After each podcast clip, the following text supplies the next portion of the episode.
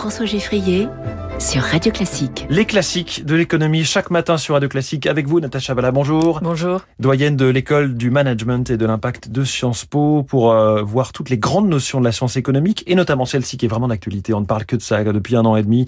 La répartition de la valeur. Bon, évidemment, il faut voir comment on la mesure déjà. Oui, la répartition de la valeur, elle a été mise à mal avec la réémergence de l'inflation qui nous permet de voir moins clair en fait entre le, voilà, est-ce que c'est le travail, est-ce que ce sont les marges de l'entreprise, en tout cas pour définir la répartition de la valeur, on sait que c'est, détermine en fait comment les fruits de la production économique sont répartis entre les grands facteurs que sont le travail, les salaires, le capital et les revenus qui sont prévenus, prélevés par l'État, puisque les prélèvements euh, de mmh. l'État sont importants, quel que soit le, le, le, pays. Donc ça permet aussi, c'est un peu une analyse préalable pour des politiques publiques très importantes que sont les politiques de redistribution. Si on considère que le facteur travail est trop peu rémunéré, pour des raisons euh, qui sont euh, rationnelles ou pas, on peut ensuite définir comment on peut ponctionner d'un côté pour redistribuer de l'autre. Sauf que c'est pas si facile à déterminer hein, cette répartition. Non, bien sûr. Alors la, la, la, valeur ajoutée, c'est quand même la base pour, pour, pour savoir comment on la répartit.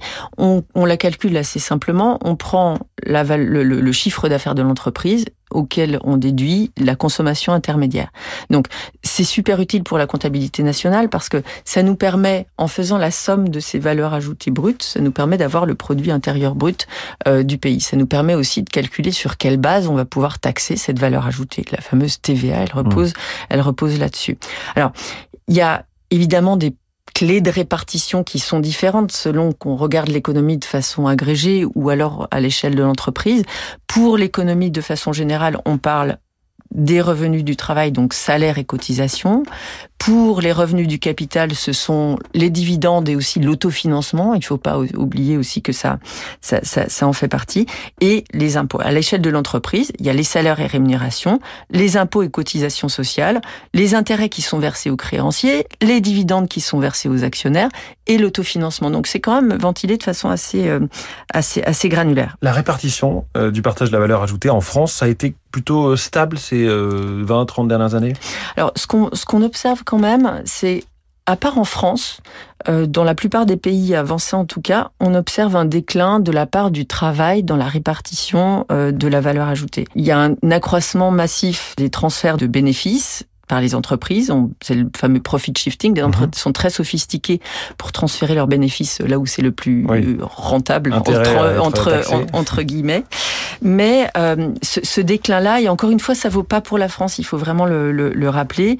Euh, c'est lié à quoi? C'est lié au fait que, ben, finalement, il y a des changements technologiques qui sont quand même très importants. Donc, on peut la part du capital dans, dans, dans, dans, dans les facteurs de production qui définissent la production, elle, elle a sans doute un peu changé. Euh, il y a des questions de concurrence et de compétition, de structure de marché qui font que finalement, il faut peut-être, euh, euh, pour ces raisons-là, plus rémunérer le, le, le, capital ou encore ça génère, si on a un système de monopole, ça génère plus facilement des marges pour les entreprises. Donc ça, c'est pas forcément pour des bonnes raisons.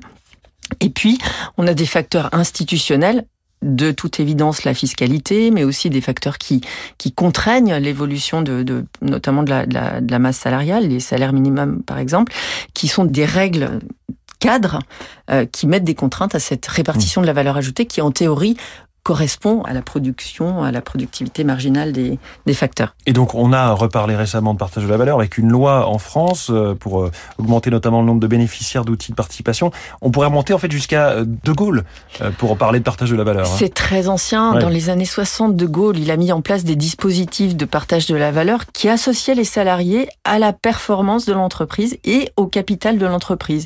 Donc aujourd'hui, ce dont on dispose, c'est vraiment les, les, les, les enfants de cette pensée-là, c'est d'une part l'intéressement euh, au, un certain euh, résultat, un certain résultat de l'entreprise. Voilà, c'est ça.